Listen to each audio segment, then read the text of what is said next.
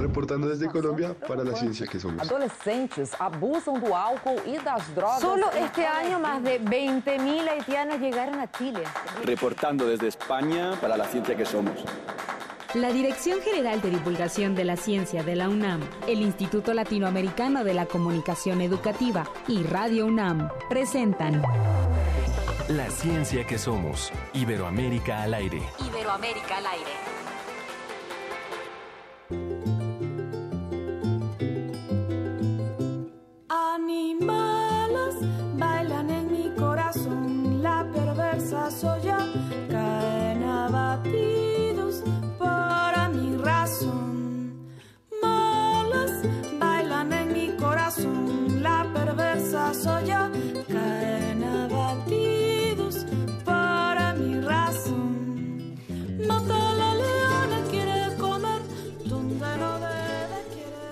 Buenos días, bienvenidos a esta emisión de La Ciencia que Somos en este viernes. Estamos muy contentos de arrancar este programa. Saludo a mi compañera Sofía Flores. Hola, Ángel Figueroa, muy buenos días a todos. Gracias por estar con nosotros en otra emisión más de La Ciencia que Somos. No es una emisión más, es la emisión. Ay. la emisión de hoy. Y justo estamos Calma. escuchando música, música peruana.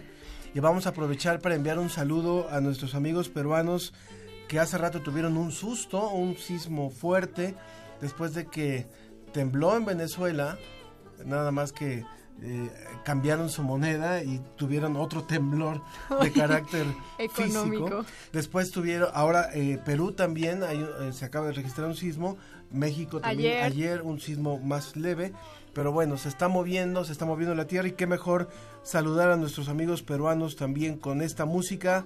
¿A quién estamos oyendo? Estamos escuchando a Givana Núñez, mejor conocida como Lala, que es una cantautora peruana.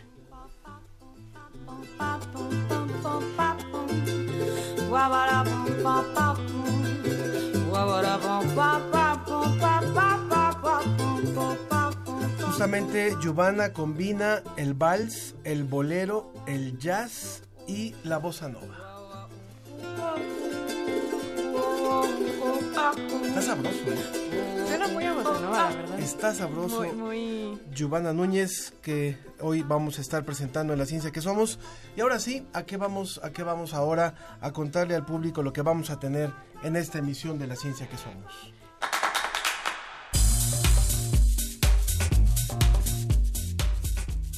Como cada semana vamos a tener lo más relevante que nos trae la Agencia Iberoamericana para la Difusión de la Ciencia y la Tecnología DICIT desde España. ¿Tú tienes miedo a que te muerda una serpiente? ¿Me da miedo? Claro, por supuesto. Yo conozco gente que le ha mordido serpientes. Bueno, pues científicos de la UNAM crean un nuevo antídoto contra la mordedura de serpientes, contra el veneno de las serpientes. ¿Y tú eres intolerante a algún alimento? no. No, ni a la leche ni nada. No, no, no. Ah, bueno, pues hay gente que probablemente sí sea intolerante a algún alimento y esto tiene que ver en algunas de las ocasiones por nuestros genes. Si ustedes son intolerantes a la lactosa, tiene que ver por sus genes. Y ese va a ser el tema de hoy, la nutrigenética, que vamos a estar tratando sobre la mesa. Por eso nuestro hashtag de hoy es hashtag comes lo que eres. Y bueno, justamente un evento muy importante que ocurrió en esta semana y de la cual le vamos a dar cuenta fue esta reunión que en México tuvo el presidente electo Andrés Manuel López Obrador con un grupo de investigadores de distintos ámbitos, de distintas instituciones en nuestro país, entre ellas el, el rector de la UNAM. Y justamente para hablar de eso le agradezco muchísimo al doctor William Lee, quien es coordinador de la investigación científica de la UNAM, que reciba nuestra llamada. William, querido, me da mucho gusto saludarte. Buenos días, Ángel. Muchas gracias por recibir esta llamada y bueno, creemos que eh, desgraciadamente no fue tan difundida tal vez la información y por eso hemos querido que pedirte de primera mano que nos cuentes lo trascendente desde tu punto de vista de este primer encuentro entre científicos y el presidente electo de México. Sí, bueno, eh, el miércoles pasado, efectivamente, por la tarde, hubo una reunión en el Palacio de Minería donde se le presentó a- al presidente electo, al licenciado López Obrador, un, un documento que es el resultado de eh, un gran número de sesiones de trabajo y de sesiones plenarias de un grupo muy amplio de la comunidad eh, que desarrolla investigación científica, innovación eh, y desarrollo tecnológico en el país.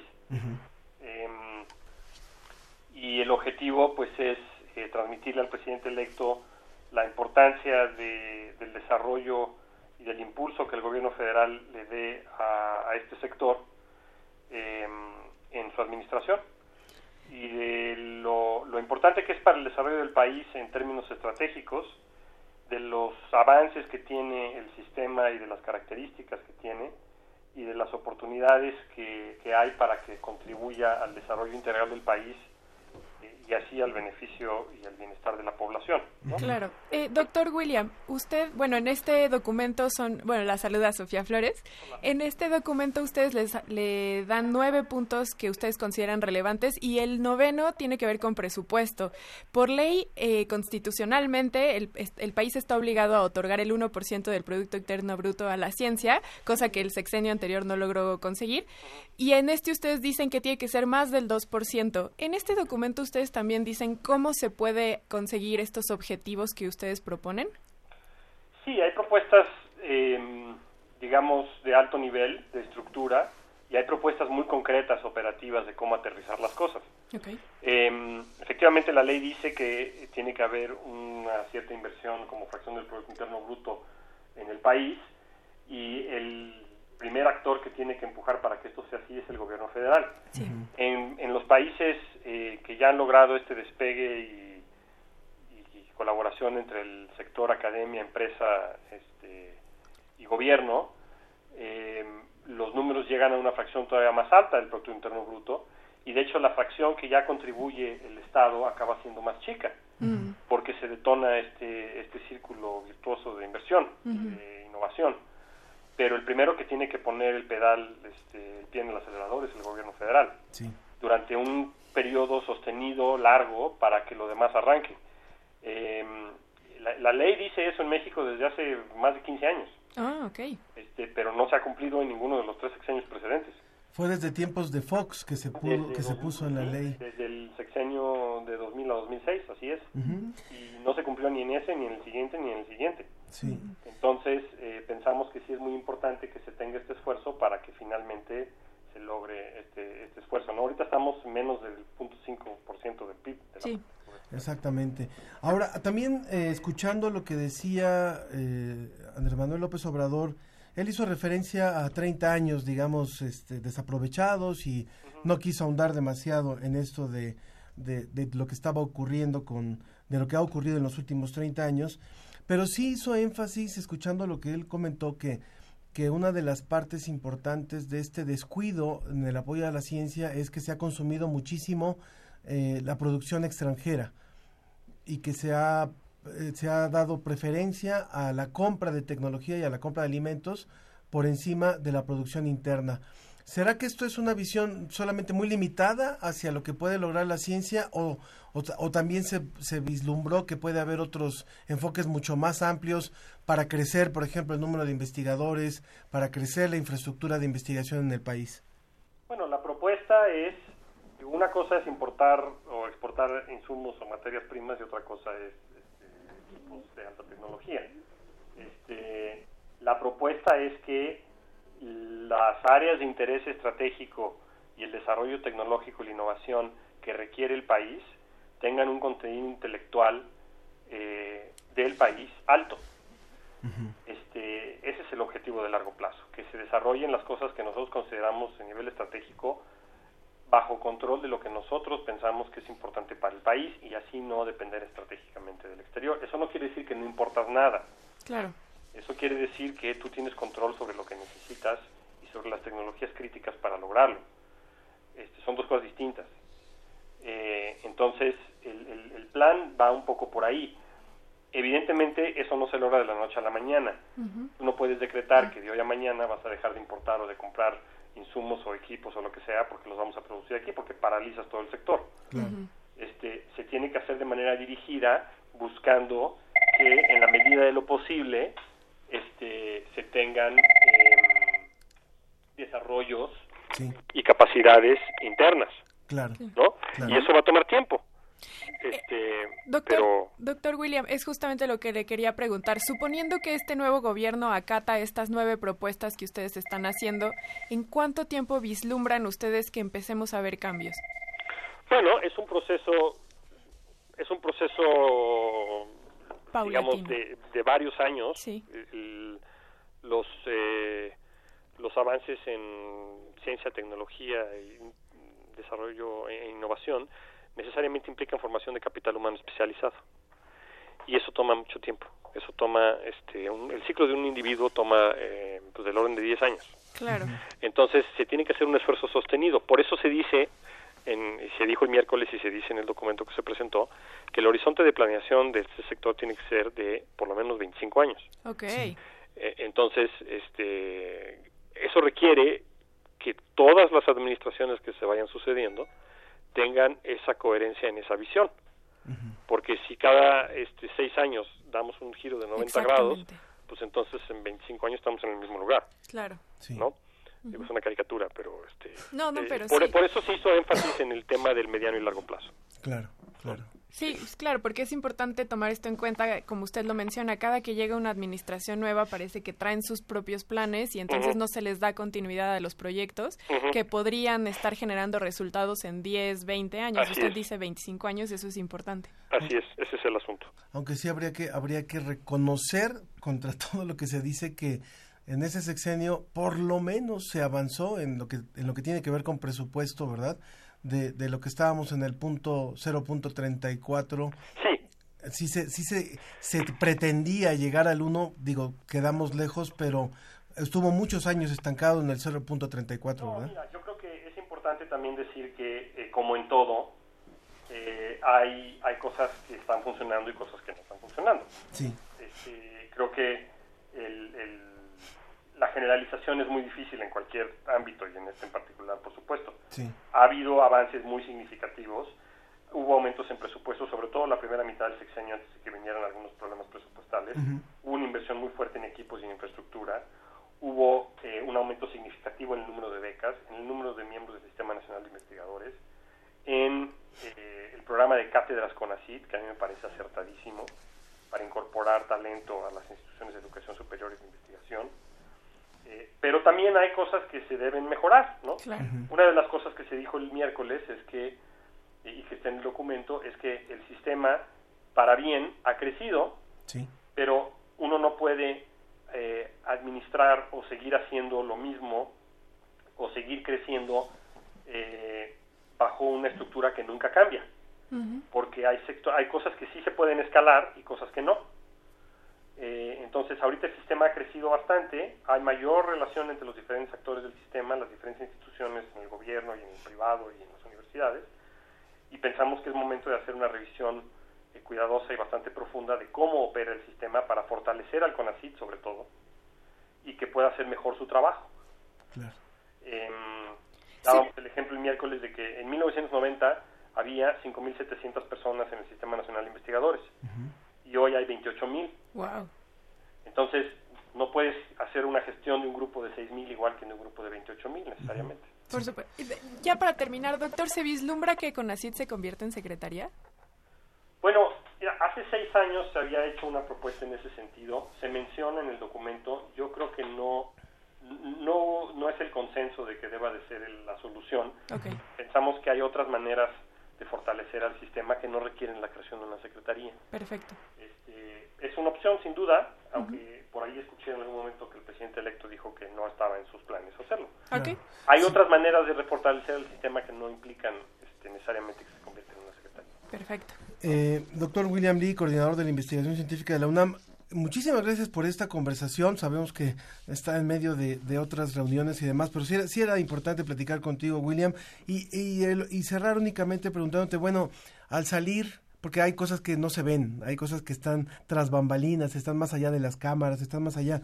¿Cuál fue el ambiente? Sabemos que estaba Carlos Slim, sabíamos que estaba la, la, próxima titular de, de CONACYT, que había diferentes eh, investigadores y, y representantes, pero ¿cuál fue el ambiente? ¿Qué se sintió? ¿Se sintió que se avanzó? ¿Se sintió que hay esperanza? ¿Se sintió que, que va a ser un sector trascendente para la próxima administración? ¿Cómo, cómo, cómo acabó eso?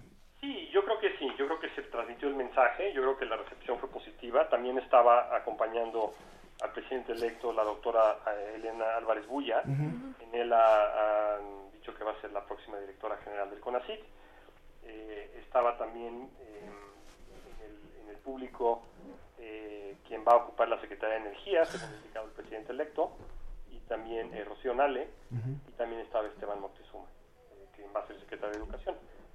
Entonces me parece que es importante que hayan estado presentes, que hayan escuchado el mensaje. Eh, el mensaje se transmitió eh, con actores diversos del sistema, es decir, universidades, academias, eh, sector empresarial, eh, hubo presencia de este, fundaciones, no estaba como dice el ingeniero Slim, eh, la Concamín. Entonces, e- ese mensaje de amplitud del sector y del interés por el desarrollo en este en, estas áreas creo que quedó muy claro.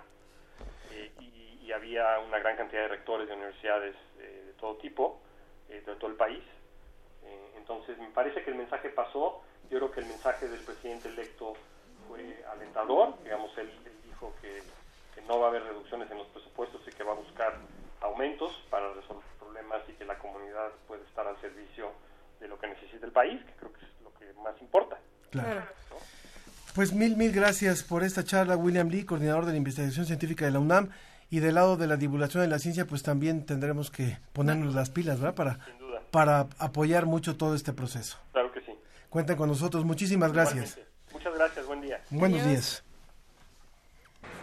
Es muy satisfactorio participar en una reunión como esta con científicos de nuestro país, con autoridades de universidades, de centros de investigación. Agradezco de manera especial al Entrevista. Entrevista.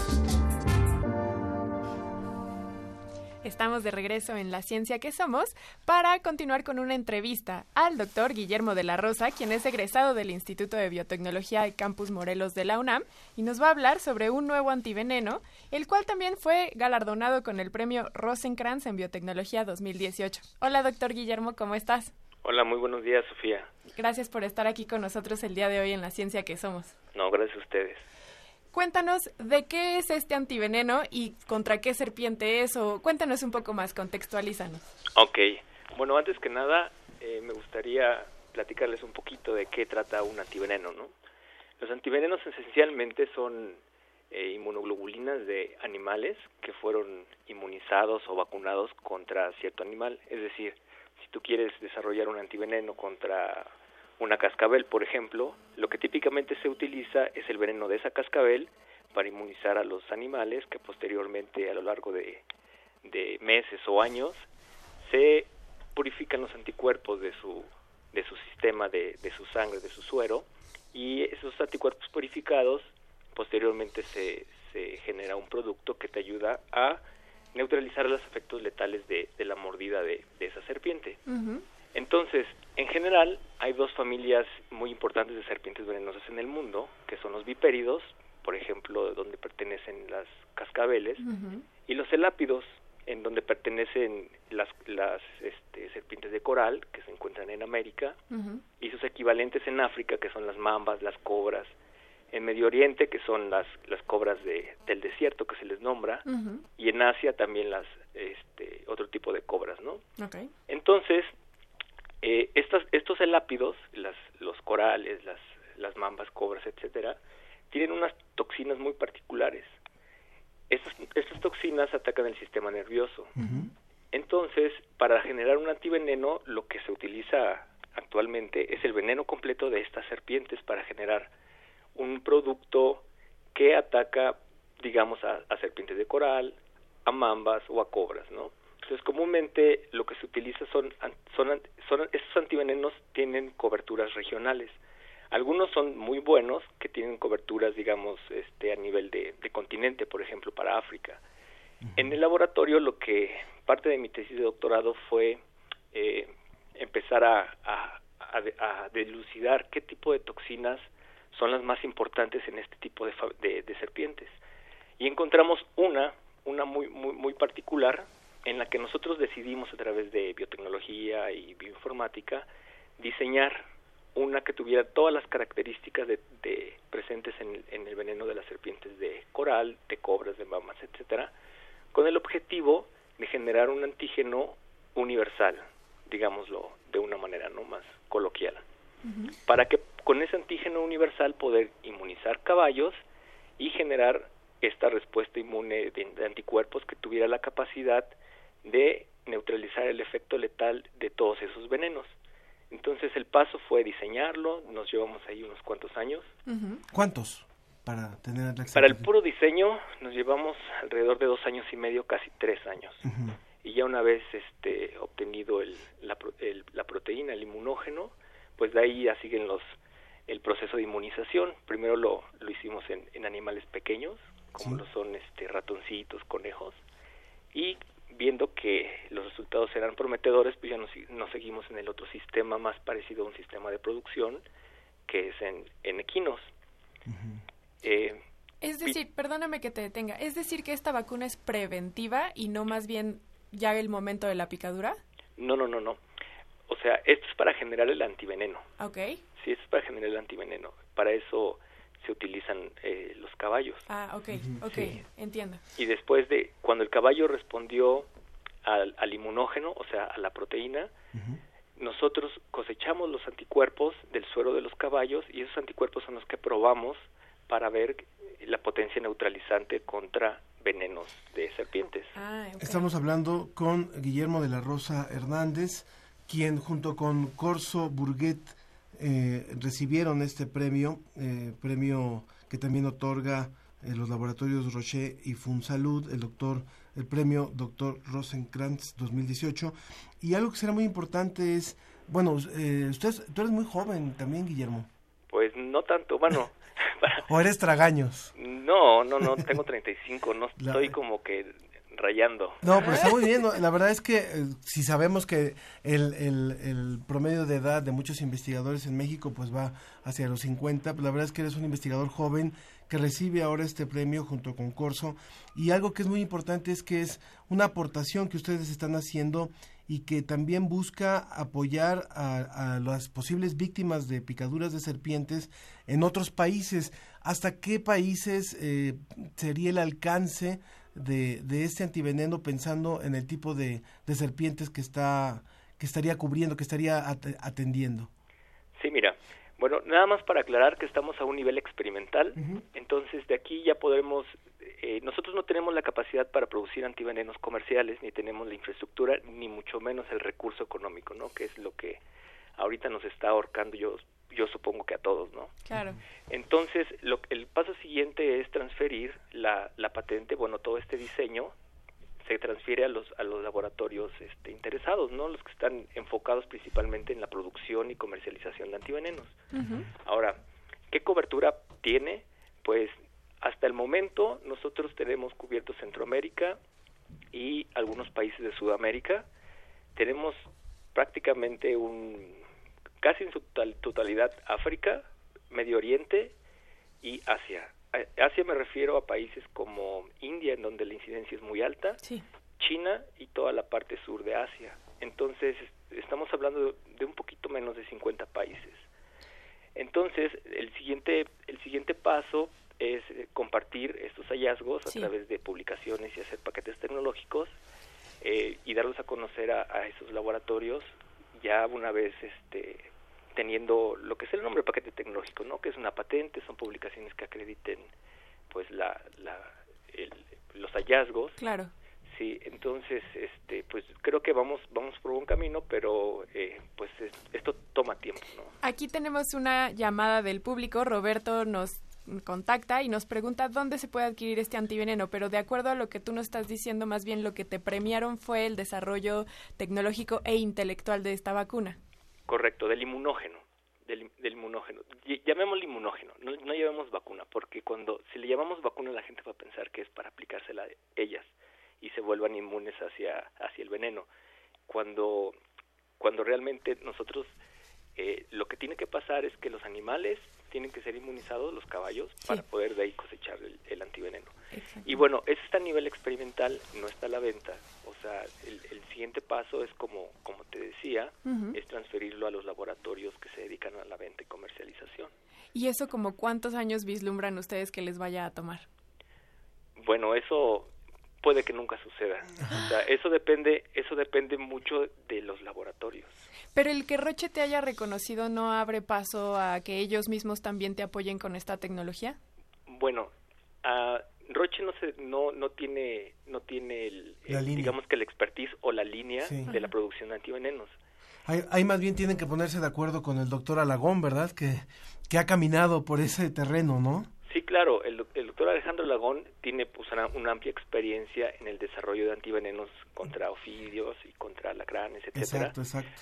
Eh, pero la vía, digamos que la vía que él utiliza es- y que ha mejorado y que ha, que ha lanzado a nivel mundial, pues es una línea, digamos, tradicional y nosotros estamos ya en el en el punto de la innovación Claro. y en el, en el otro, en el, digamos que en otra rama, ¿no? Es que es lo que me está llamando a mí la atención porque, se, o sea, tú nos estás dejando muy clara esta desconexión que hay entre la industria y la academia y cómo no hay una oficina de transferencia de tecnología que se encargue de realizar este puente para hacer las patentes y la comercialización de este desarrollo científico que tú ya hiciste. Sí, eh, sí los hay, pero me parece que hay que darle un poquito más de, hay, re- hay que reforzar, hay que meter como que gente un poquito más sensible con la parte de la academia y una parte y que también tenga el manejo del lenguaje en términos de, de pues de, de business, ¿no? Claro. O sea, de la producción, porque muchas veces uno como científico pues pinta las cosas como que son la panacea, pero en términos de producción se vuelven inviables, entonces eh, eh, son cuestiones que se tienen que evaluar en conjunto, ¿no? Claro. Entonces sí hay que hay que sentarse. Nosotros como lo vemos, nosotros vemos muy viable esto. Por Estamos hablando de, de innovación. Pensamos el desarrollo, el premio fue esencialmente por el desarrollo intelectual y el método que nosotros utilizamos para desarrollar una toxina sintética, un inmunógeno que no existe, bueno no existía, este y, y por, por métodos biotecnológicos. Entonces eso se les hizo pues muy interesante y por eso el, el, El el premio. ¿no?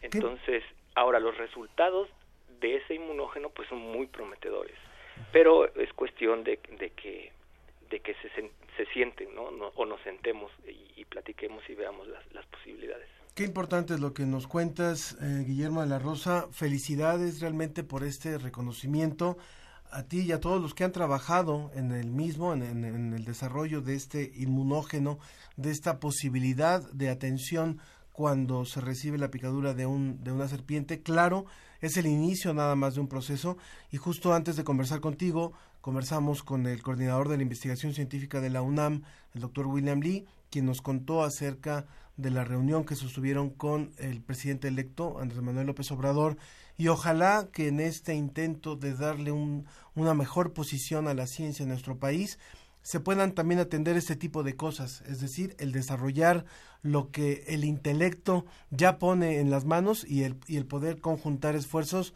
de iniciativa privada, de gobierno y de las universidades. Felicidades, Guillermo de la Rosa, muchas gracias por atender nuestra llamada. No, muchas gracias. Y por último, pues me gustaría invitar a todas las personas que sepan que, que fueron picados o mordidos por un animal ponzoñoso, que no utilicen remedios caseros, que vayan al centro de salud. Eso es muy importante. Por, por supuesto que sí. Doctor Guillermo de la Rosa, muchas gracias. Muchas gracias a ustedes. Hasta luego. Hasta luego. Antes de irnos, Importante, claro, importante, por supuesto, protegernos. lo que hemos conversado hoy en estas dos entrevistas, Sofía. Claro que sí, protegerle el desarrollo intelectual, sobre todo en un país como el nuestro, es muy importante. Y 35 años es- está chavo, está chavo. Yo insisto, son de nuestros jóvenes investigadores. Usted lo puede buscar en, en- en internet, va a ver que es un joven realmente que nos enorgullece. Claro que sí. Antes de irnos a corte comercial, nos vamos con los teléfonos y las redes sociales. Recuerden, estamos en el 56 22 73 24, 56 22 73 24, en Facebook La Ciencia que Somos, en Twitter arroba Ciencia que Somos. Estamos manejando el hashtag Comes lo que eres. Coméntenos, escríbanos ustedes qué comen y por qué son así. Regresamos. Comes lo que es, muy bien. ¿Por qué son así? ¿Por qué son así? Regresamos. Como un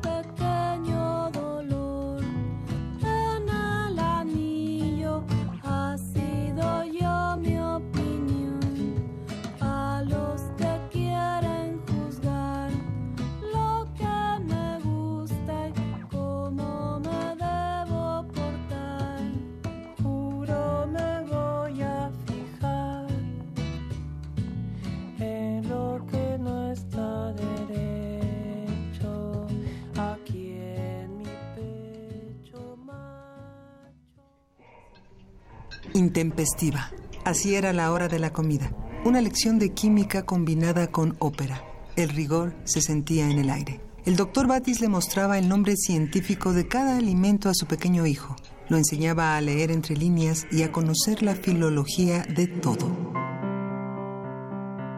Escritor, periodista, editor. Pilar del periódico Uno más Uno e impulsor del suplemento Sábado de la revista Siempre. Huberto Batis es piedra angular de la difusión cultural de México. Fue profesor de la UNAM y la UAM y deja una veintena de flechas en el aire. Libros como Lo que Cuadernos del Viento nos dejó, Crítica bajo presión y Amor por Amor son apenas una muestra de la locura de un hombre apasionado por las manifestaciones artísticas que por décadas quiso despertar ese embeleso en periodistas nobles. Huberto Batis, 1934-2018. In Memoriam. Radio UNAM. Experiencia sonora. Museo de Arte Moderno invita a la muestra Leonora Carrington Cuentos Mágicos, que desde una perspectiva transdisciplinaria explora las diferentes facetas de la artista. Reúne 223 obras de colecciones de México, Estados Unidos y Europa, que incluyen pintura de caballete y mural, gráfica, dibujo, escultura, máscaras y diseños escenográficos, textiles, fotografías, documentos, libros y objetos personales. La muestra Leonora Carrington Cuentos Mágicos está abierta en el Museo de Arte Moderno.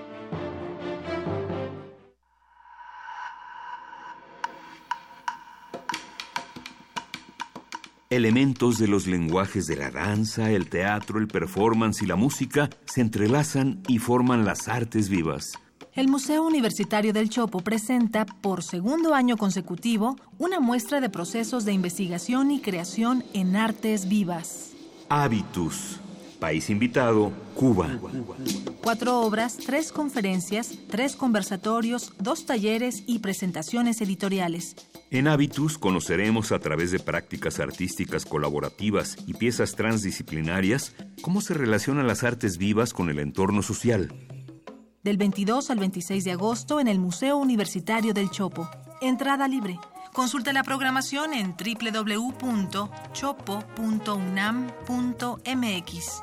Invita el Museo Universitario del Chopo.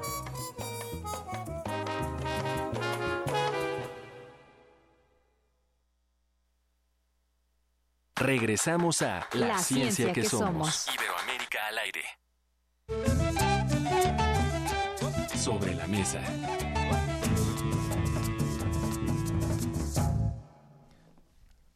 Continuamos en la ciencia que somos.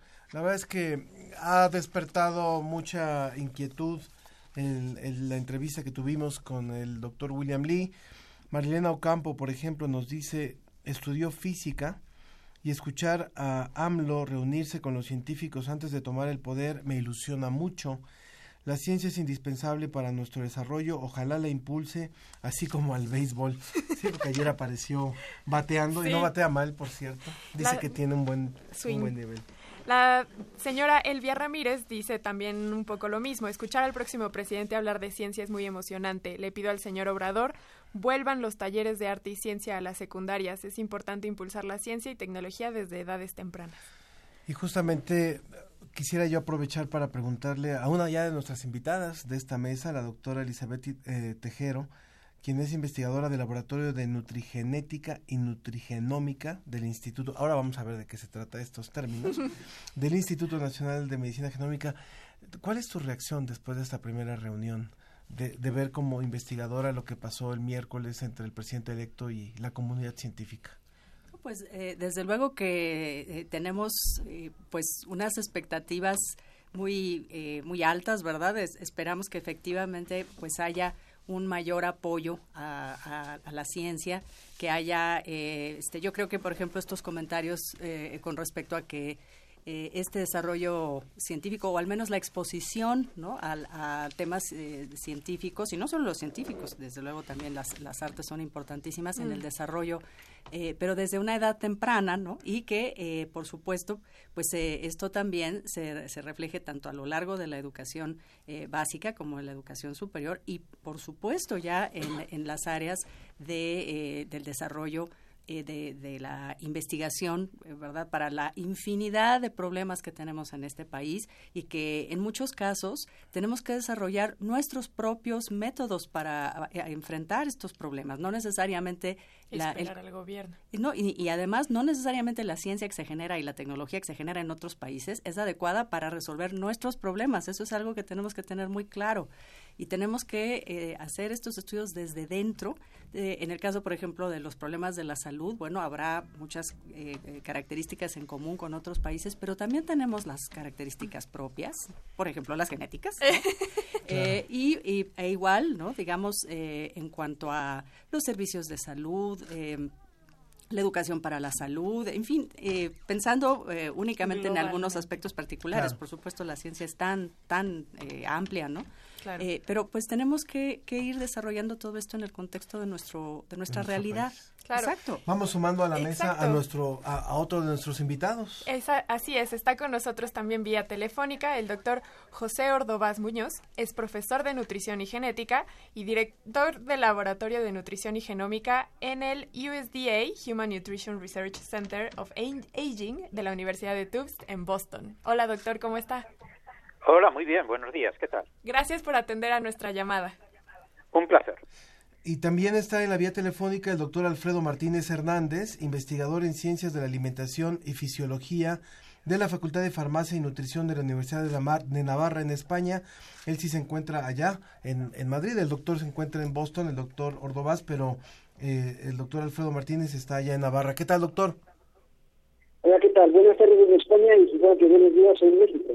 Saludos, sí. saludos. Se, se, escucha un poquito con, este, eco. con eco, pero vamos a, a limpiar un poquito la, la, llamada.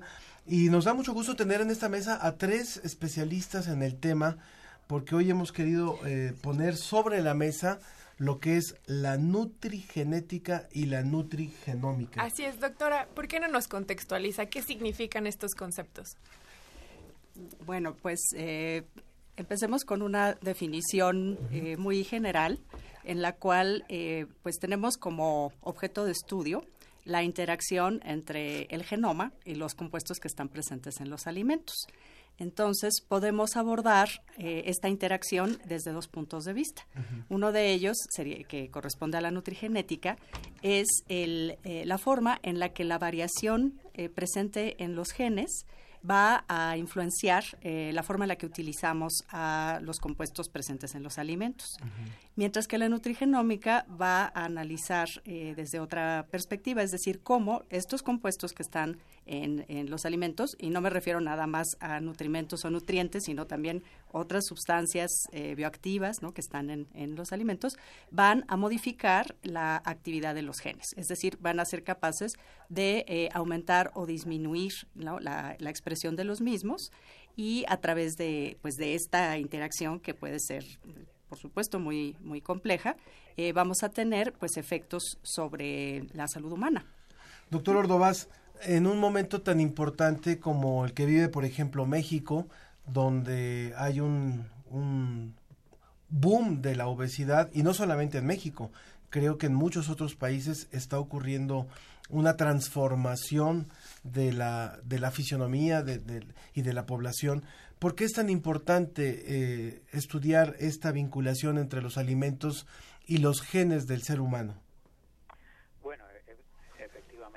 Es un problema que sufre México, pero también, eh, desde luego, la mayor parte de los países eh, desarrollados, y es que el panorama eh, está cambiando en términos a la, a la, obesidad. Cada vez hay más obesidad eh, y naturalmente eh, la obesidad, como bien has dicho, es compleja y tiene un componente genético y tiene un componente ambiental.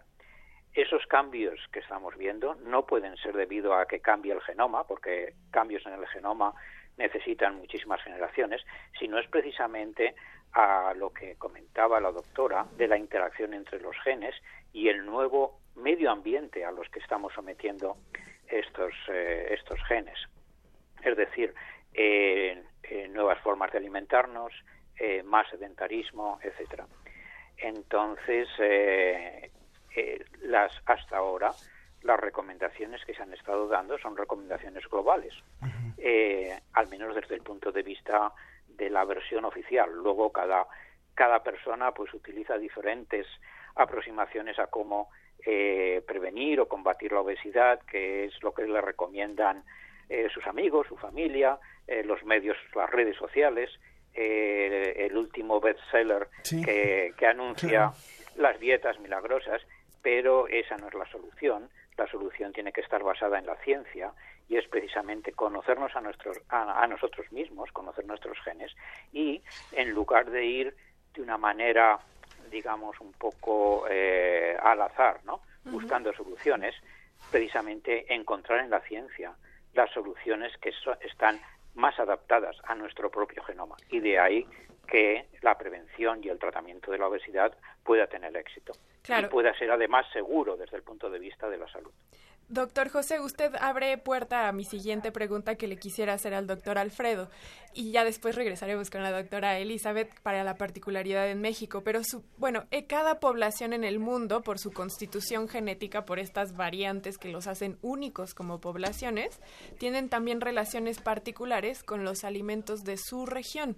Supongo que eso ustedes es de lo que han visto en España, sobre todo, por ejemplo, esta famosa la dieta mediterránea, que tiene ciertas particularidades y que es reconocida a nivel mundial por los beneficios que trae a la población, en el caso mediterráneo, pues a los mediterráneos, y que se ha intentado emular en otras partes del mundo, A pero que a veces, exactamente, a veces no funciona. Esto es porque los españoles tienen particularidades que les hacen que dicha dieta sea funcional. En efecto, este comentario es muy oportuno en el sentido de las intervenciones de la doctora Elizabeth Tejero y el doctor José Ordovás. Realmente lo que estamos valorando actualmente son las interacciones entre la genética y la nutrición. Y efectivamente cada población tiene unas características genéticas y tiene, por otra parte, unas pautas, unas dietas o unas orientaciones dietéticas que son ligeramente diferentes. Pero realmente, como se ha apuntado, la base genética, el genoma, el, conjunto de variantes genéticas que se encuentran en las diferentes personas a lo largo de todo el mundo, explican parte de las distintas respuestas a los alimentos por parte de los individuos.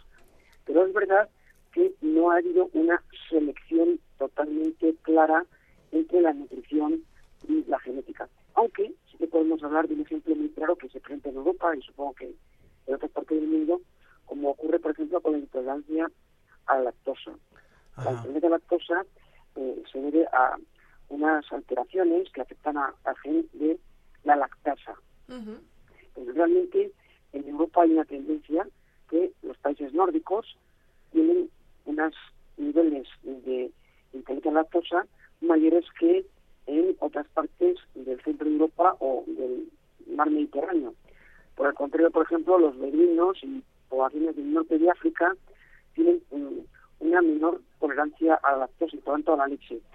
Esto se debido a, a migraciones. Efectivamente, los grupos poblacionales que han emigrado y se han situado en diferentes partes de África o de centro de Europa o del norte de Europa presentan condiciones diferentes respecto a este tipo de genotipo que se puede denominar. Y por tanto, sí que es verdad que las integraciones entre la genética y la nutrición son muy importantes, pero en el caso de la dieta mediterránea, hay estudios muy importantes, de los cuales algunos ha participado el propio doctor Ordovás, en el cual pues se muestra que hay grupos poblacionales que responden de forma diferente incluso a la famosa dieta mediterránea que ha sido Predimet, pero son presiones normalmente muy sutiles, muy pequeñas y que son eh, objeto de una investigación que quizá en los próximos años desvelen parte de este mecanismo de investigación. Pero yo creo que lo que debemos quedar claro es que las dificultades que enfrentamos actualmente es encontrar el genotipo, por tanto las variantes genéticas de cada persona o grupo poblacional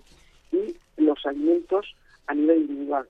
Obviamente estamos hablando para México y es verdad que eh, la situación del acceso de México presenta unas singularidades que son características por debido a la presencia de migraciones y por supuesto la propia población autóctona. Y en definitiva sí que eh, exige que deban ser abordados de forma individual pero también a nivel colectivo. No es lo mismo la prevalencia, aquí las tasas de un determinado polimorfismo o mutación en México que pueda ser en Estados Unidos o en este caso España. Estamos en, sobre la mesa conversando con la doctora Elizabeth Tejero del Instituto Nacional de Medicina Genómica, con el doctor José Ordovás Muñoz del Centro de Investigación eh, de la Universidad de Tufts de, en Boston y también con el doctor Alfredo Martínez Hernández de la de Universidad de Navarra en España. Y el tema que hemos abordado es el de nutrigenética y nutrigenómica. Ya más o menos nos explicaron de qué se trata esto. Voy a repetir eh, los números en cabina 56 22 73 24.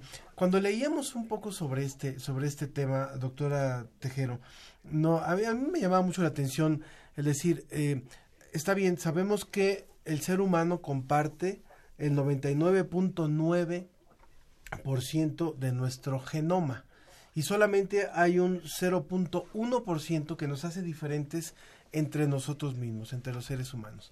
Es decir, que por ese punto ciento que nos hace diferentes, es muy probable que si yo consumo algo de alimento, eh, y, Sofía consume lo mismo, tengamos reacciones distintas y tengamos o gorduras distintas o delgadeces distintas o, reacción, o, intolerancias distintas. Eso es un poco lo que está en debate, ¿no? O sea, es decir, si vamos a tener que llegar a un restaurante y decir, mi, mi genoma me dice que yo puedo comer esto, esto, esto y esto y esto, o nada más tráigame esto, o, ¿a, qué estamos, ¿a qué nos estamos perfilando?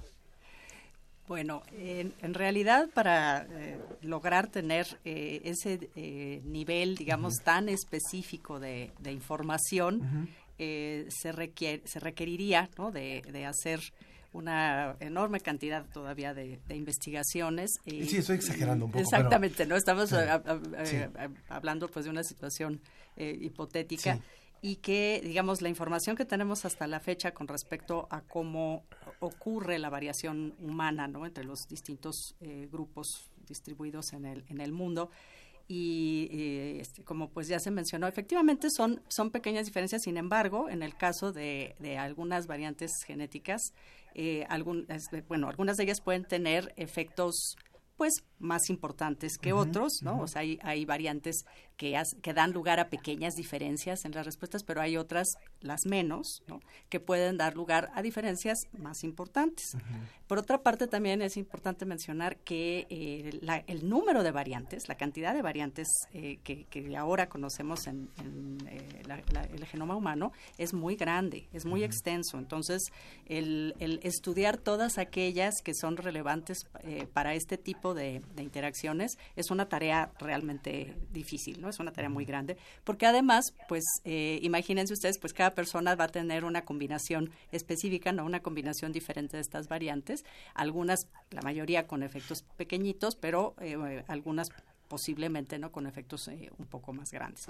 Estas precisamente que tienen efectos más grandes son las que nos podrían en algún momento o de hecho en, en casos eh, donde estos efectos pueden ser muy, muy importantes, como es en el caso de enfermedades monogénicas o en el caso de variantes que, eh, en las cuales sí podemos encontrar una diferencia muy importante entre los individuos que las tienen y no las o no la tienen con respecto pues a alguna eh, característica metabólica. Eh, pero como ya mencioné, esos son los casos menos frecuentes. Y en esos casos, por ejemplo, existen eh, ya algunos datos sobre pues algunas recomendaciones. Tal vez el, el, mejor ejemplo de esto es la forma tal vez más pues más antigua desde el punto de vista que conocemos esta interacción entre variación genética y, y compuestos presentes en los alimentos en el contexto de, las, de los errores innatos del metabolismo, ¿no? que son enfermedades muy poco frecuentes, eh, en las cuales sí se requiere de una intervención dietética muy bien definida y muy eh, específica eh, para poder controlar, en el caso de aquellas que son susceptibles de ser eh, controladas, eh, los efectos de una, una variante, una sola que tiene un efecto muy grande. Pero esos son casos raros, son Sí. poco frecuentes. Lo que vemos en la población en general, ¿verdad? Es Sí hay generalidades, digamos. Exacto, muchas variantes con efectos más pequeñitos y mucho más difíciles de caracterizar como para poder llegar a ese grado de especificidad. Que de hecho tenemos ya una llamada, pero ahorita la leeremos, que tiene que ver con las enfermedades que usted menciona, doctora. Pero antes de pasar a eso, quisiera aprovechar, doctor José, ahora que la doctora Elizabeth mencionaba las cuestiones de cómo está la estructuración de la dieta pueden impactar a muchas personas, y usted que tiene una visión un poco más regional al estar fuera de su país y de América Latina, la pregunta sería, con la evidencia que tenemos ahora, por lo pronto para la población iberoamericana, ¿podríamos implementar estrategias que impacten en políticas públicas? Pues eh, la verdad es que yo creo que sí. Ah, un ejemplo y- y que recuerdo de investigación que llevé a cabo hace eh, bastantes años, eh, por ejemplo en la comunidad Purepecha. Eh, y ahí lo que vimos es que eh, los, los eh, componentes de la comunidad que todavía tienen una vida, digamos, más eh, original, más tradicional, la verdad es que no importaba mucho eh, las variantes genéticas que tenían. Digamos que sí, estaban allí, pero estaban, eh, digamos, durmiendo, ¿no? Pero cuando los miembros de la comunidad, por ejemplo, eh, emigraban a, a la Ciudad de México, entonces ese choque ambiental con el nuevo ambiente, con las nuevas dietas que, que ya hemos mencionado eh, anteriormente, hacía que se despertaran eh, estos componentes genéticos que estaban durmiendo y entonces daban lugar a una mayor expresión de, eh, por ejemplo, de obesidad, de diabetes, etcétera, etcétera. Entonces, con respecto a, a digamos, recomendaciones, eh, ya se ha mencionado anteriormente el caso de la dieta mediterránea, de las migraciones. Eh, pensamos que quizás eh, una manera de empezar sería un poco respetar las tradiciones, ¿no? Eh, y, y porque al fin y al cabo durante muchas generaciones, durante cientos, eh, miles de años, ha habido un diálogo entre la genética y el medio ambiente que ha producido, eh, digamos, esa salud característica eh, de cada población y que en estos momentos las, las estamos rompiendo, bien porque nos mo- movemos físicamente o bien porque nos movemos en términos de nuestro comportamiento. Eh, así que una de las, re- de las recomendaciones, digamos, bastante sencillas es, eh, digamos, simplemente respetar las tradiciones eh, de, cada, de cada cultura eh, con respecto al aspecto de la, de la nutrición y también a otros comportamientos. Creo que eso es mucho menos complejo que llegar a la, a la tarjeta individual donde uno sabe cuáles son los alimentos que reaccionan de tal o cual forma. Y a lo mejor el doctor Alfredo Martínez, que está allá en la Universidad de Navarra, le- puede responder a, a Guadalupe Hernández, que dice, soy gemela, soy intolerante a la lactosa y al gluten, pero ni mi gemelo ni mis padres lo son. ¿Por qué ocurre eso? ¿Es una alergia o es intolerancia? Bueno, realmente debemos aclarar la situación general de esta pregunta. Es decir, efectivamente, el componente genético que acompaña a la lactosa, a la celiaquía, muchas veces puede haber diferencias entre, en este caso, hasta gemelos, y por supuesto puede haber diferencias que solamente en su familia se presente en un caso excepcional o en pequeños eh, grupos de personas. Es verdad que en este caso eh, hay que valorar siempre el componente genético de cada individuo. Y esto hace que no todo el mundo, no todas las personas, no todos los familiares son iguales. La propia variabilidad de información genética, como le permite de padres a hijos, primero combina información del padre y de la madre, pero además hay también un factor de azar, por lo cual no es claro que todos los demás son iguales, incluso siendo gemelos. Obviamente, en este caso hay que valorar que entiendo que en este caso pues pueden ser eh, monocigotos, en cuyo caso pues eh, la semejanza del genoma es prácticamente idéntica y cuando no es el mismo caso, pues sí que se puede presentar eh, circunstancias en las cuales hay una cierta variabilidad, aunque claro, entre los hermanos gemelos se comparten, en este caso, mellizos, eh, comparten una mayor componente genético entre ambos. Pero sí que quisiera añadir que este es el verdadero reto de la genética y la genómica nutricional. Eh, transferir, transformar la información a la población, pero también a nivel individual. Tendremos cada uno de nosotros un microchip donde estará toda la genética y la dificultad va a ser en valorar las interacciones del componente genético con la nutrición. Claro. Ya manera para ir empezando a concluir nuestra mesa del día de hoy, quisiera preguntarle a la doctora Liz con lo que han dicho el doctor José y el doctor Alfredo, que tiene que ver tanto con enfermedades como con regresar a nuestros orígenes en términos alimenticios. En el caso de México, también podemos hablar de alimentos regionales incluso, eh, pero quisiera preguntarle, la cultura está muy arraigada al, tipo de alimentación que tenemos y en el caso de México tenemos una inmensidad de platillos, pero al final siempre regresamos a alimentos que son base para todos estos platillos y que están muy ligados a nuestro ambiente también cultural, social. En el caso de México, entonces, ¿cuáles serían estos alimentos, que, como mencionaba el doctor José, a los que hay que regresar?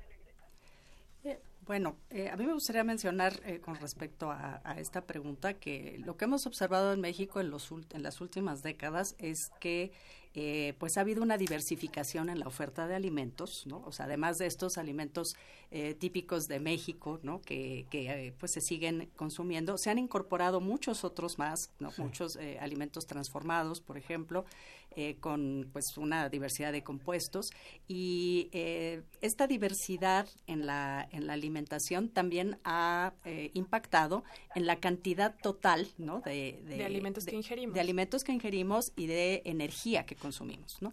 Entonces, eh, en algunos casos incluso uh, se han hecho estudios sobre cómo ciertos alimentos han desplazado a otros, ¿no? Uh -huh. Porque pues son accesibles eh, desde el punto de vista de precio, desde el punto de vista de que pues en cualquier parte se pueden encontrar. comprar, eh, son más cómodos de preparar que hacer todo un, un platillo, un por ejemplo, ¿no? Sí. Entonces, eh, este desplazamiento no en todos los casos ha, ha sido afortunado, ¿no? Eh, hay, hay, uno, si me permite interrumpirla, que a mí me, me, me desconcertó muchísimo cuando supe hace algunos años, entrevistando a un investigador de antropológicas, que decía que México generalmente había mantenido niveles de, de consumo de frijol, por ejemplo, per cápita, de alrededor de 18 kilos al año, y que esto había disminuido casi a la mitad y en contraparte se había incrementado el, el índice de, de, sopas instantáneas.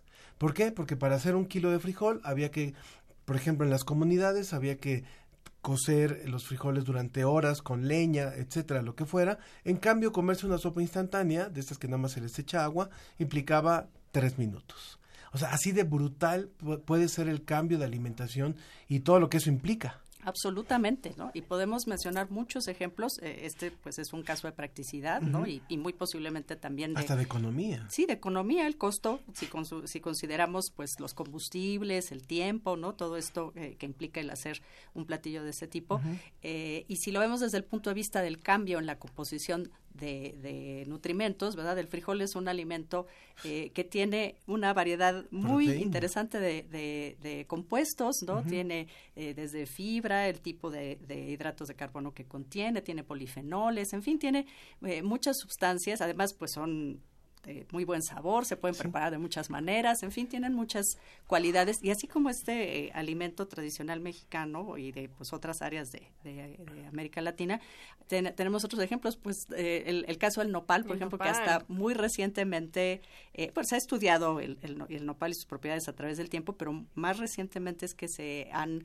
investigado alguna, algunos compuestos, ya no nada más que si el tipo de fibra, ¿no? que es un, eh, una particularidad de ese alimento, también, por ejemplo, de nuevo el tipo de polifenoles, y se ha visto que realmente es un, un alimento que, que, puede promover efectos, eh, este, en, precisamente, ¿no? A través de todas estas interacciones uh -huh. con el genoma, efectos que, que, que son eh, deseables, ¿no? O sea, decir eh, que son benéficos, y todo esto es un, un, son términos que tal vez no sean muy precisos o muy okay. adecuados, okay. pero al menos en cuanto al, al, al, lo que se ha estudiado hasta la fecha, eh, hay cosas realmente muy, muy interesantes, ¿no? En, en, la cultura popular se dice que el consumo de nopal, eh, por ejemplo, permite controlar mejor la diabetes. Bueno, ahora estamos entendiendo eh, cuáles propiedades son eh, las que tiene este alimento que, que en algún momento impactan ¿no? en, la, en la regulación del, del metabolismo de la Claro. glucosa, por ejemplo, en fin, ¿no? esto, esto eh, pues se está eh, a- afortunadamente investigando. Pero creo que el, el punto ¿no? de, de tener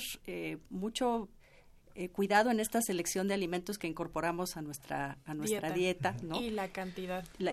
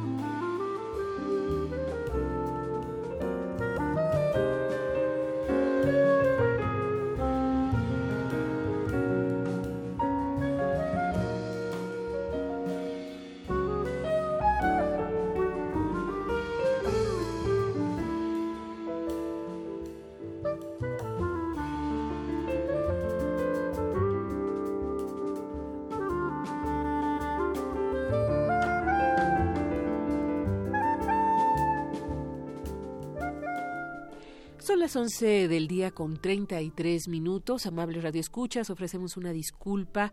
Eh, tenemos una falla técnica que nos impide seguir escuchando el programa La Ciencia que Somos, pero en unos momentos más vamos a resolverla y volvemos con nuestro enlace. Muchas gracias por su comprensión.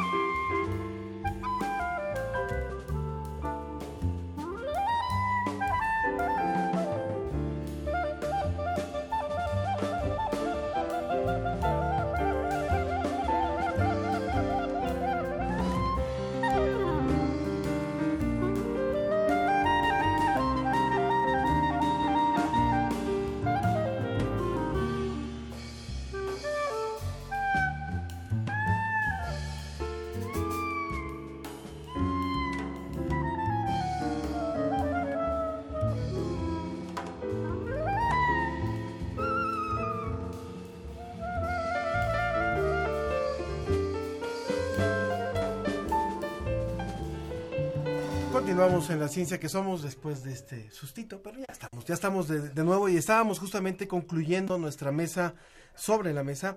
Estábamos escuchando al doctor José Ordovás Muñoz, que es profesor de nutrición y genética y director del laboratorio de nutrición y genómica en el Instituto de Nutrición e Investigación también sobre envejecimiento. Y, y ahí nos, eh, yo me quedé ahí también porque era importante preguntarle para tener, sabemos que ahora ha crecido la esperanza de vida y sabemos que finalmente, así como infancia es destino, yo diría alimentación es envejecimiento. ¿Cómo hacer más acertada esta fórmula de una buena alimentación para un buen envejecimiento?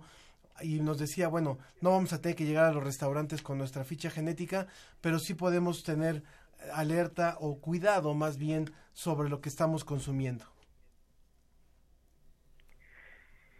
Sí, efectivamente. eh, la idea, como, como había comentado anteriormente, es que eh, precisamente ese conocimiento eh, de la genética eh, permitirá a aquellos que están más predispuestos a tener enfermedades, por ejemplo, cardiovasculares, diabetes, obesidad, cáncer, a desde, desde el principio de la vida tomar, digamos, el camino más adecuado desde el punto de vista de la nutrición, pero también desde el punto de vista de otros aspectos del comportamiento, para así compensar eh, por esas deficiencias genéticas eh, que se pueden tener desde el punto de vista hereditario y así, pues, eh, digamos, prácticamente cancelarlas en absoluto.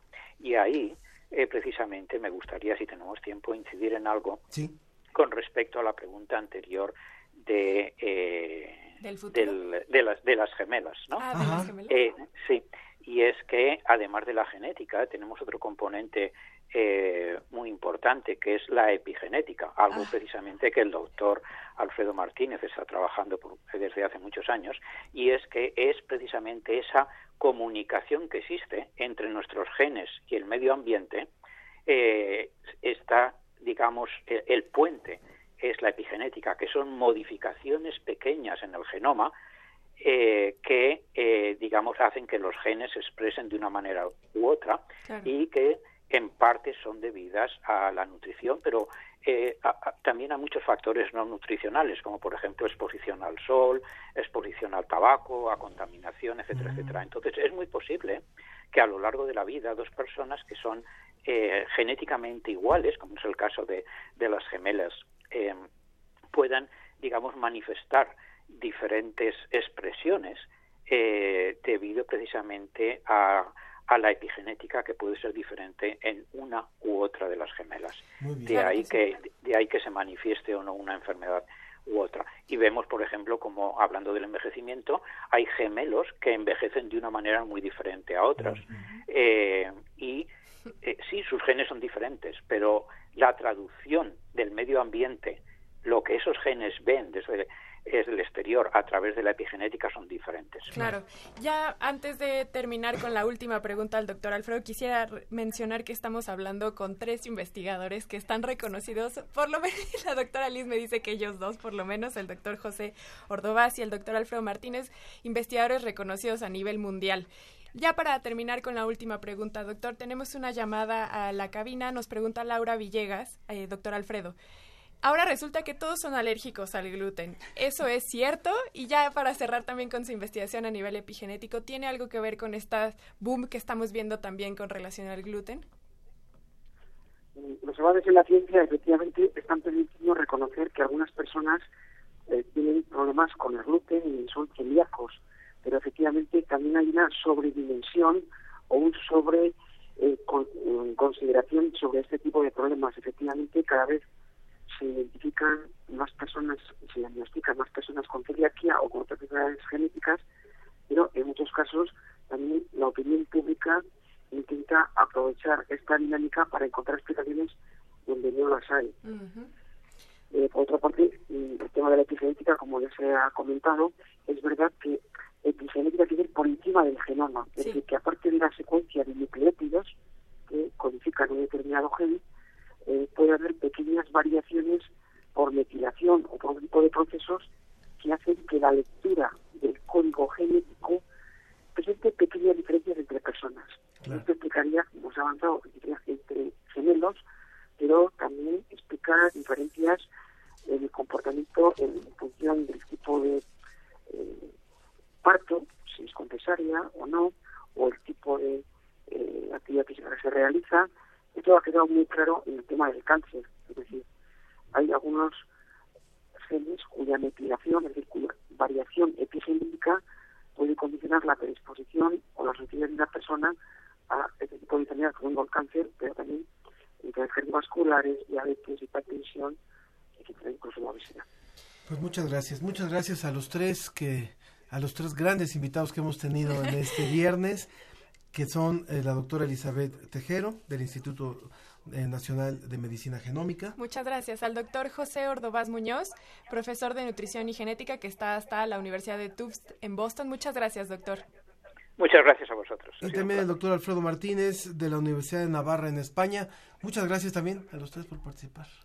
Pues muchísimas gracias por la invitación y muchas gracias a los doctores que amablemente nos han Sí. permitido eh, mantener esta conversación. Nos han dado su tiempo. Alfredo. Buenas tardes y muchísimas gracias. Saludos hasta allá, hasta España, saludos a Boston y bueno, nos, nos quedamos aquí agradeciendo también a quienes tuvieron la paciencia en este pequeño corte y a quienes nos siguen a través de nuestras redes sociales, la doctora Silvia Lorena, también Lisbeth Hernández, Viridiana, también Gabriel Frank y también eh, a Gabo Chapin que dijo el programa va a estar bueno, espero que haya Que cubierto sus, sus expectativas. expectativas. En un momento leemos lo que nos dice Javier Méndez. Vamos rápido a un poquito de música. Estábamos escuchando a esta cantante peruana, La la. Lala. Vamos con la felicidad. Cuántas veces tu memoria me trepanaba los dientes, pensaba menos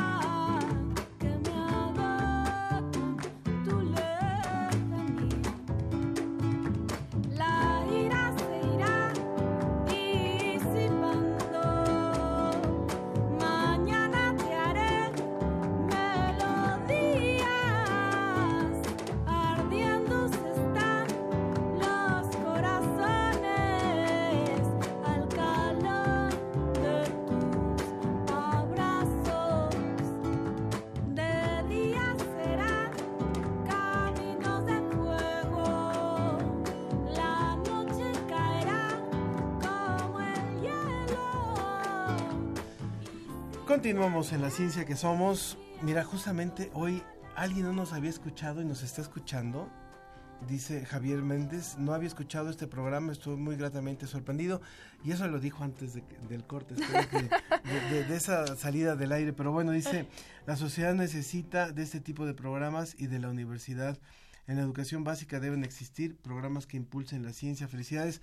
Ojalá Javier que nos siga escuchando y que siga participando. Gracias por, por ser parte de este esfuerzo, así como tantas estaciones en el país, como lo es la estación del Instituto Politécnico Nacional, como lo es algunas estaciones comunitarias, algunas estaciones de los sistemas estatales de ciencia y de cultura, de universidades también, y también aquellas que nos transmiten fuera de México, muchas en Colombia, algunas en Argentina, y cada vez parece que se van sumando más a este esfuerzo. Así es. Recuerden que todavía están a tiempo para contactarnos.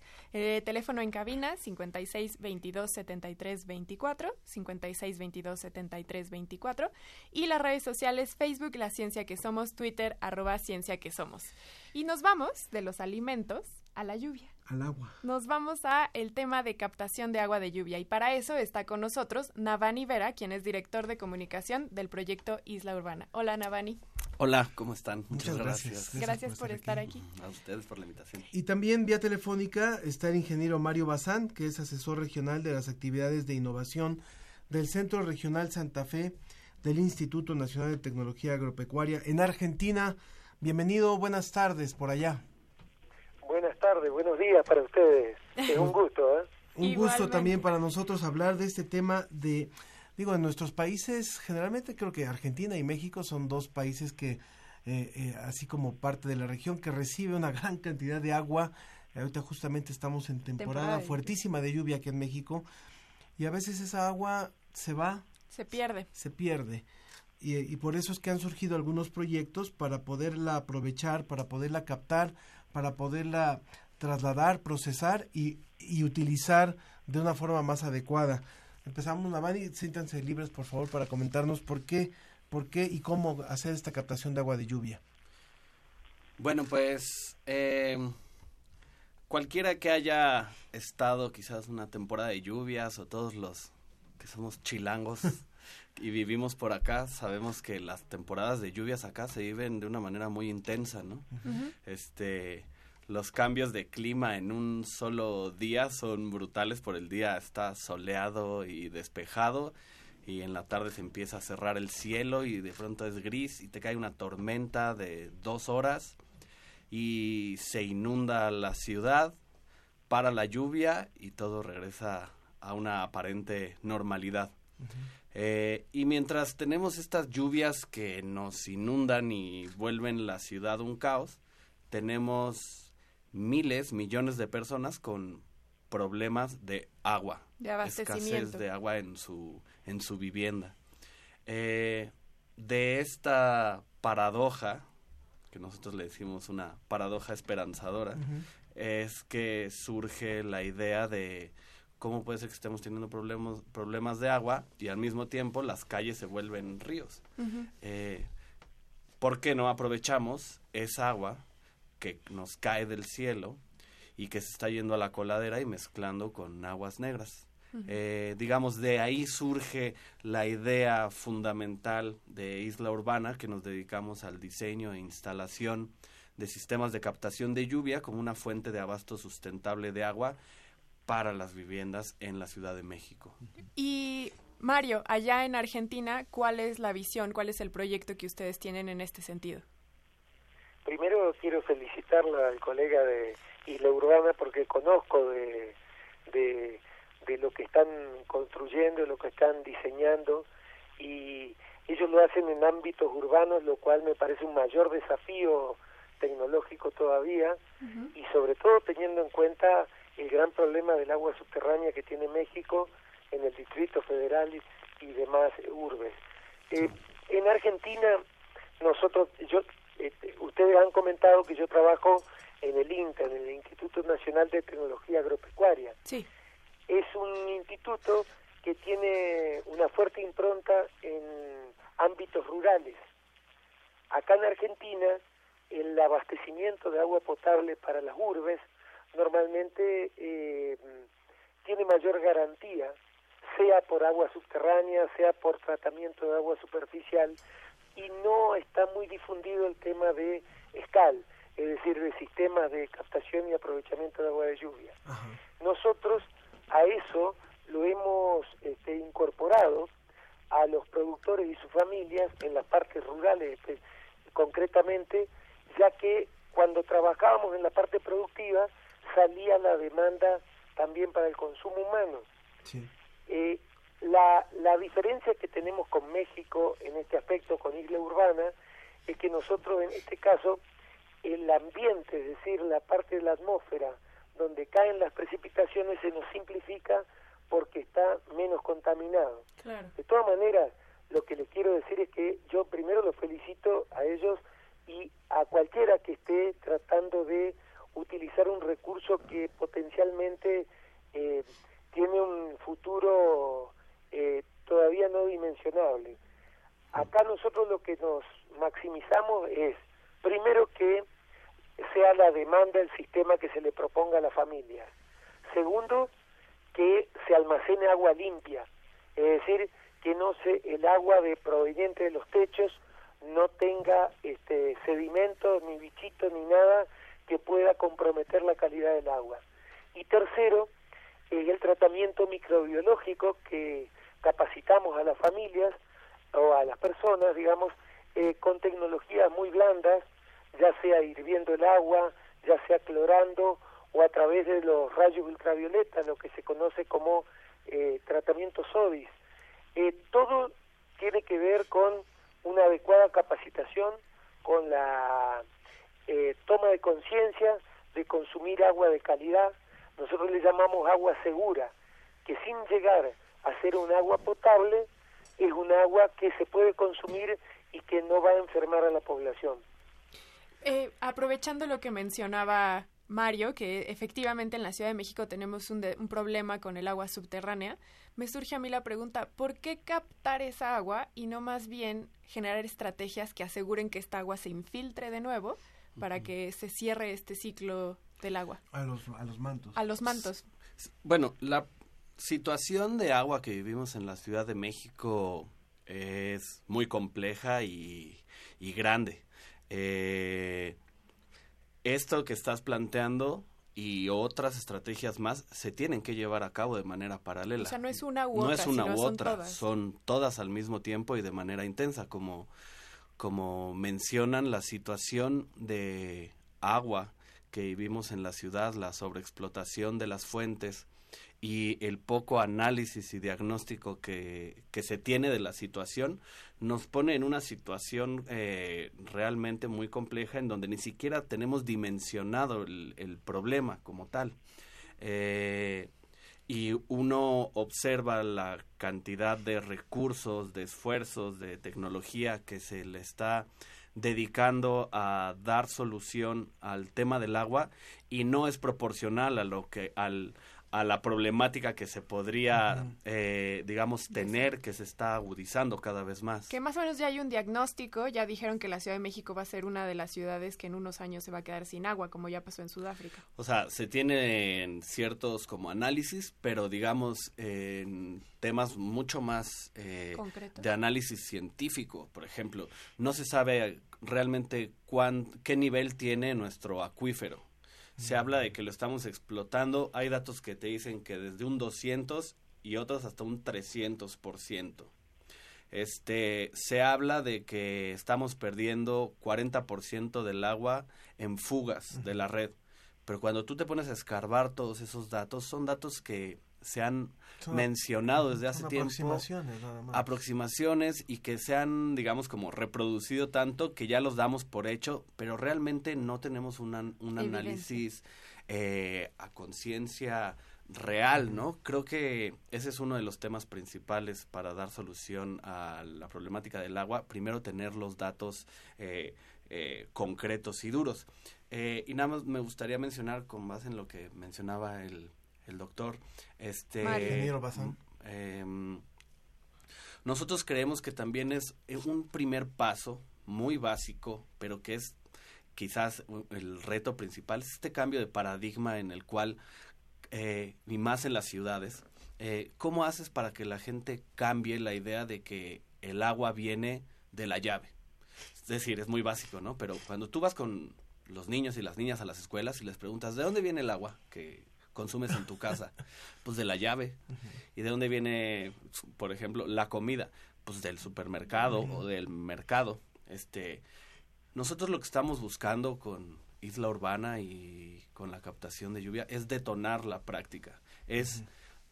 mostrarle a la gente que hay otras formas de abasto que para que salga el agua de tu llave no es nada más que le abres y ya, es que tienes que bombear en el caso de la Ciudad de México, este desde el sistema Lerma Cutzamala, desde Michoacán, Estado de México, gastar un montón de electricidad o sacar el agua del acuífero, que esto era un, un, lago. un lago, una serie de lagos este, gigantescos y que tenemos un recurso que nos está cayendo todos los días y que lejos de verlo como algo positivo, lo vemos como algo negativo.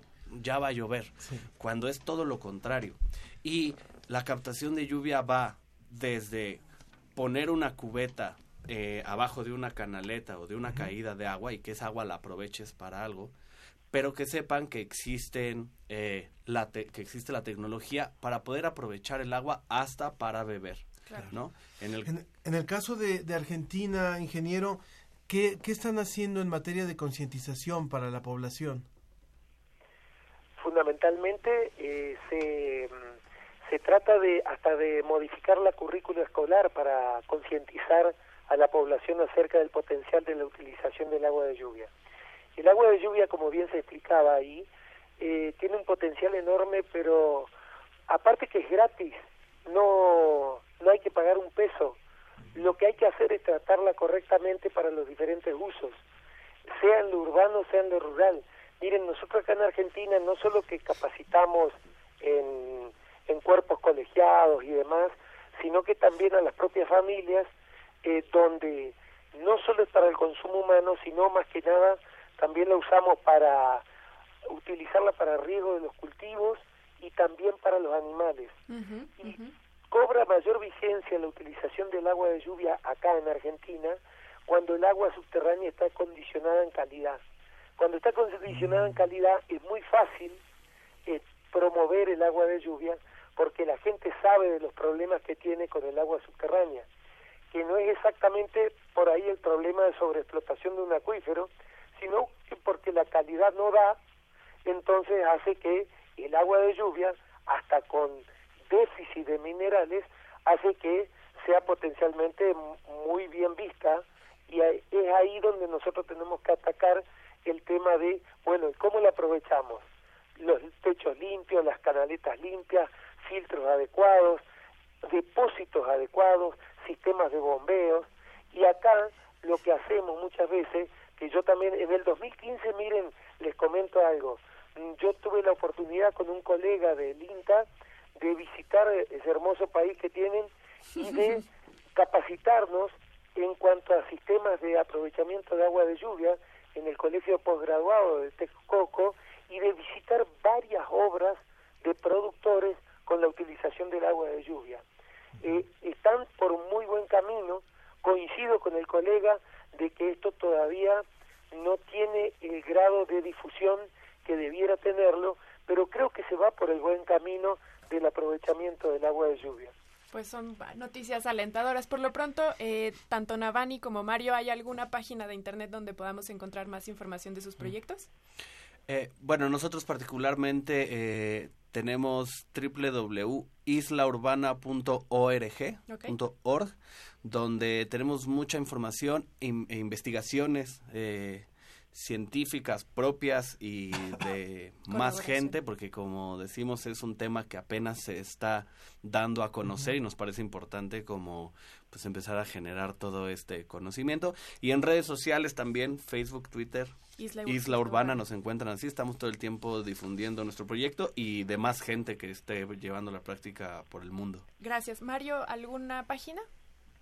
Sí, nosotros, miren, incluso tenemos en la página del INTA, que es este www.http.inta.gov con B larga, punto ar, eh, eh, eh, no, eh, barra personas arroba basannikis.mario ahí pueden encontrar muchísimos trabajos digamos para bajarlo de tanto de escal como de recarga de acuíferos con agua de lluvia y demás utilizaciones. Así que bueno si alguien está interesado que googlee y que ponga aprovechamiento de agua de lluvia INTA por ejemplo y les va a salir INTA Argentina. y les va a salir para que puedan bajar esa información. Pues muchas gracias a nuestros dos invitados. A ustedes, seguiremos, seguiremos hablando sobre este tema y seguramente va a haber gente que esté interesada también en implementar alguna de esta tecnología. Muchas gracias, ingeniero Mario Bazán. Por favor, gracias a ustedes por difundir todo esto. Gracias, Mario. Perdón, gracias, Navanivera. Con gusto, gracias. Y a nuestros seguidores también en Facebook que se han comunicado, Don Vi y Melissa Díaz, y a todos los que hicieron posible este programa. Llegamos a la parte final. Susana Trejo, Janet Silva, Ciania Velázquez y Alexis Durán. Eh, Ricardo Pacheco y Arturo González en la producción y en la producción general Claudia Ogesto. Yo soy Ángel Figueroa. Sofía Flores. Muchas gracias. Nos vamos escuchando. Ojalá que llueva, aunque es café. Pero vamos a escuchar a Juan Luis Guerra y que tenga un excelente, excelente fin de semana. Adiós. Sembra una llanura de batata y fresas. Ojalá que llueva café. Pa' que en el conuco no se sufra tanto. Ojalá Agradecemos tu compañía. Nos escuchamos la próxima semana en punto de las diez y media de la mañana. La ciencia que somos. Iberoamérica al aire. Una producción de la Dirección General de Divulgación de la Ciencia de la UNAM, el Instituto Latinoamericano de la Comunicación Educativa y Radio UNAM.